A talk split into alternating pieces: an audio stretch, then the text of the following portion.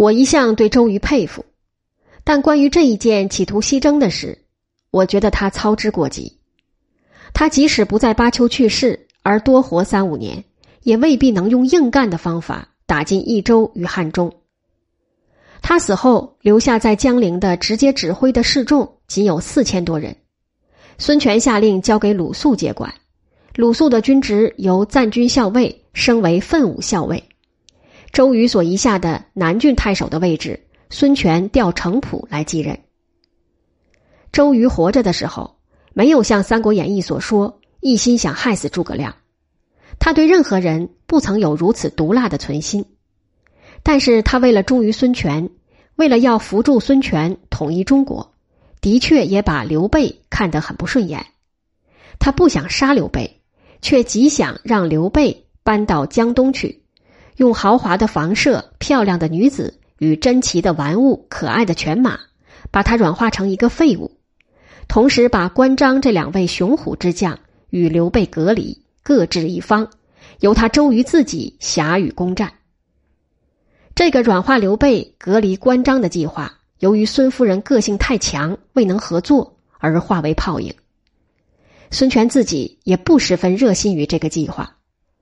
刘备在建安十五年来泾县拜访孙权之时，吕范也曾经密请刘备，刘是留下的刘。孙权没有接受。周瑜在临死的时候上书给孙权，推荐鲁肃自代，认为鲁肃是个良将，智略足任，有能力镇服百姓，同时防备曹操，注意那边境密耳尽在公安的刘备。鲁肃对于刘备的看法与周瑜对刘备的看法并不相同。鲁肃始终以为有曹操在北方，孙刘二家必须诚心合作。他是诸葛瑾的好朋友，与诸葛瑾的同胞弟弟诸葛亮也很谈得来。是他促成了孙刘协力抗曹于赤壁乌林之役。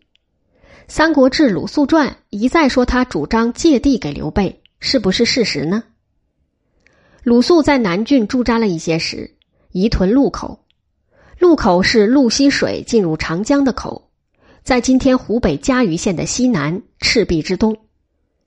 为什么鲁肃不留在南郡而退驻路口呢？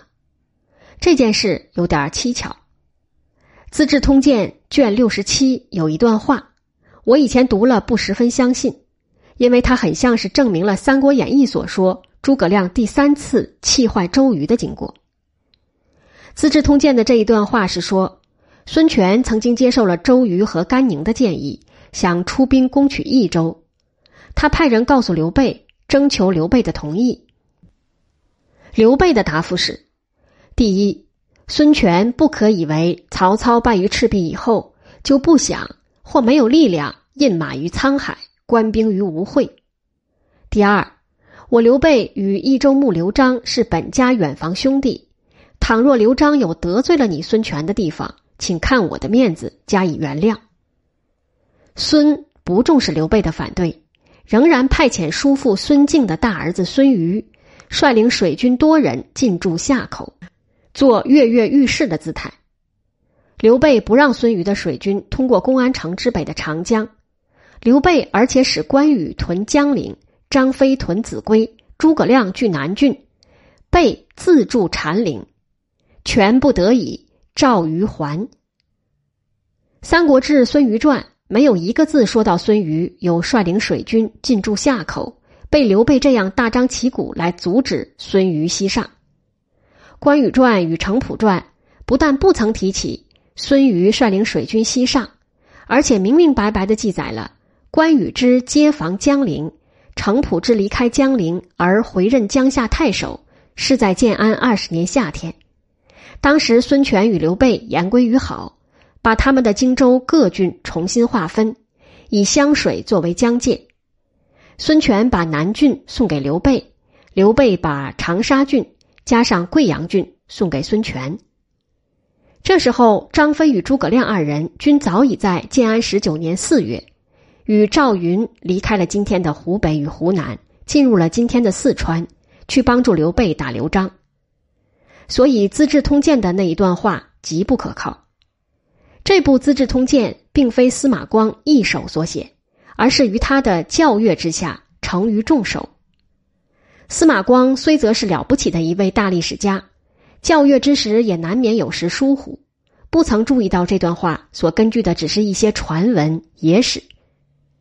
事实上，周瑜在死前确有邀同孙瑜去一起打益州的意思，并且孙权也允准了。然而，周瑜一死，这个攻取益州的计划就由于鲁肃并不赞成而作为罢论。孙瑜及其水军始终并未出发。周瑜是在建安十五年的冬天去世的。刘备应刘璋的邀请进入益州，是在十六年的冬天。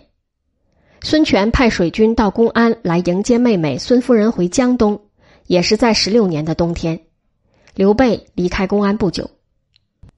孙权对刘备第一次翻脸，是在刘备于建安十九年打败刘璋夺得益州以后。翻脸的具体行动是派遣吕蒙率领两万兵进入今天的湖南，而且同时任命了三个郡的太守以下的官吏。这三个郡是长沙、零陵、贵阳。刘备在荆州原本只有四个郡而已，孙权一举而夺了三个，只剩下武陵一个郡未曾抢。他大概是因为武陵为公安城的所在地，有点不好意思吧。孙权所想夺取的三个郡，有两个郡的官吏望风投降，这两个郡是长沙与贵阳。赵云这时候已经不在贵阳。不肯投降的是零陵太守郝普。刘备在益州接到报告，认为事态严重，就亲自由益州赶到荆州武陵郡的公安城来。来到了以后，他派遣关羽率兵前往湖南，与鲁肃、吕蒙对敌。孙权自己也从扬州吴郡的泾县来到了今天湖北嘉鱼西南的路口，亲自坐镇，指挥前方军事，同时派了鲁肃。带一万人进驻益阳，在益阳，鲁肃与关羽两军相遇，传奇性的单刀赴会，便是在这鲁肃、关羽两军相遇以后所发生的。但是其经过与《三国演义》所说颇有出入，并非一个人叫周仓拿了单刀去赴会，而是双方的将领拿了单刀去赴会。所谓单刀，意思是不带部队前往。双方的部队彼此停留在一百步的距离之外。这样的一次阵前会谈，其结果是极难预料的。谈得好，双方化干戈为玉帛；谈得不好，混战立刻开始。鲁肃首先发言：“长沙、贵阳、零陵这三个郡是我们借给你们的，为什么不还？”关羽答复：“乌林之战的时候，左将军就是刘备，身在行伍之间。”和你们一起出力破了敌人，怎么可以让他徒劳分不到一块土地？你这次来难道是想收回土地的吗？鲁肃说：“我第一次见到你们的刘豫州是在当阳县长坂坡，当时他的兵数目及不上一个校，他本人而且在打穷算盘，想到很远的地方去逃难。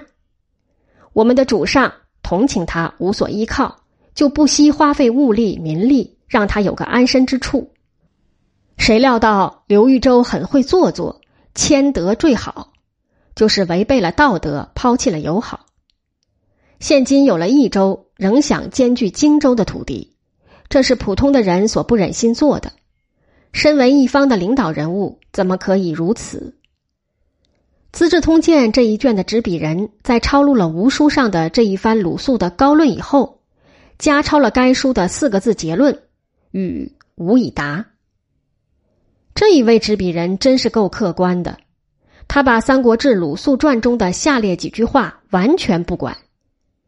鲁肃语谓究竟，作有一人曰：“夫土地者，为德所在耳，何尝之有？”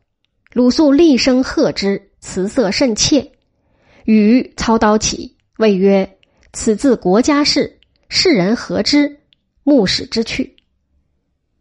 这一位敢于插嘴而说的极有道理的仁兄，鲁肃不应该对他厉声呵斥。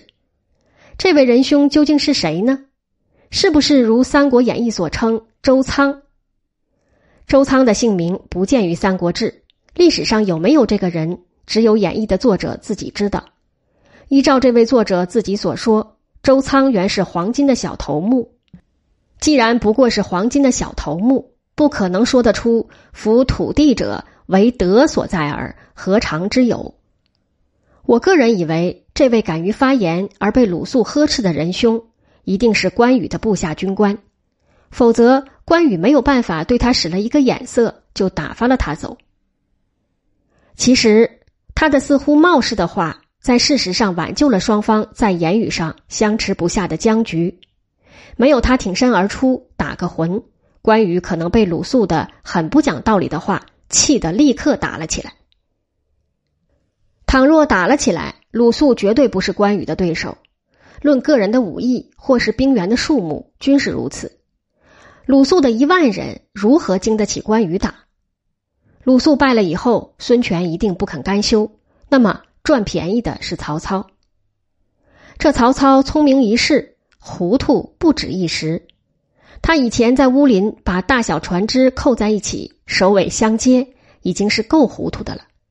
现在他听说孙刘二人就要为区区荆州的湖南三郡而拼个你死我活，他喜欢的了不得，同时竟然也急得了不得。他下了命令给下面文武官吏，赶快准备进军汉中，收拾张鲁，为将来到益州收拾刘备的工作铺路。刘备一生在力量上比不过曹操，比聪明也常常吃亏，现在却聪明了起来。